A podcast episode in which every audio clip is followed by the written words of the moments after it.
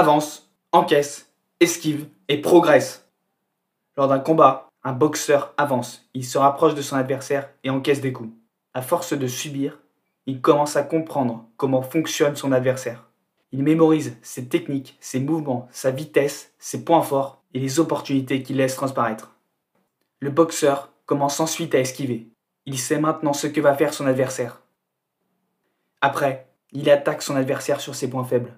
Il anticipe les futurs coups, puis il finit par dominer son adversaire.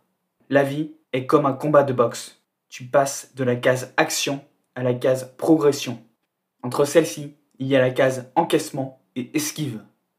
Prenons l'exemple sur le monde du travail. La première étape, sûrement la plus difficile, est l'action. C'est apprendre. Prenons ici l'école. Tu veux être maçon. Tu te formes donc dans une école qui enseigne la maçonnerie. Tu vas devoir accumuler bon nombre de connaissances pour être capable de réaliser ce métier. Grâce à ces informations, tu vas pouvoir t'engager sur le monde du travail. Mais tes connaissances ne vont pas pouvoir être suffisantes pour te permettre d'être un excellent maçon tu vas donc pratiquer et ainsi accumuler de l'expérience. Petit à petit, tes compétences vont grimper. Cette progression, plus ou moins lente, va te permettre d'être un maçon accompli. En continuant d'apprendre et de pratiquer, tu ne vas jamais cesser de te rendre meilleur.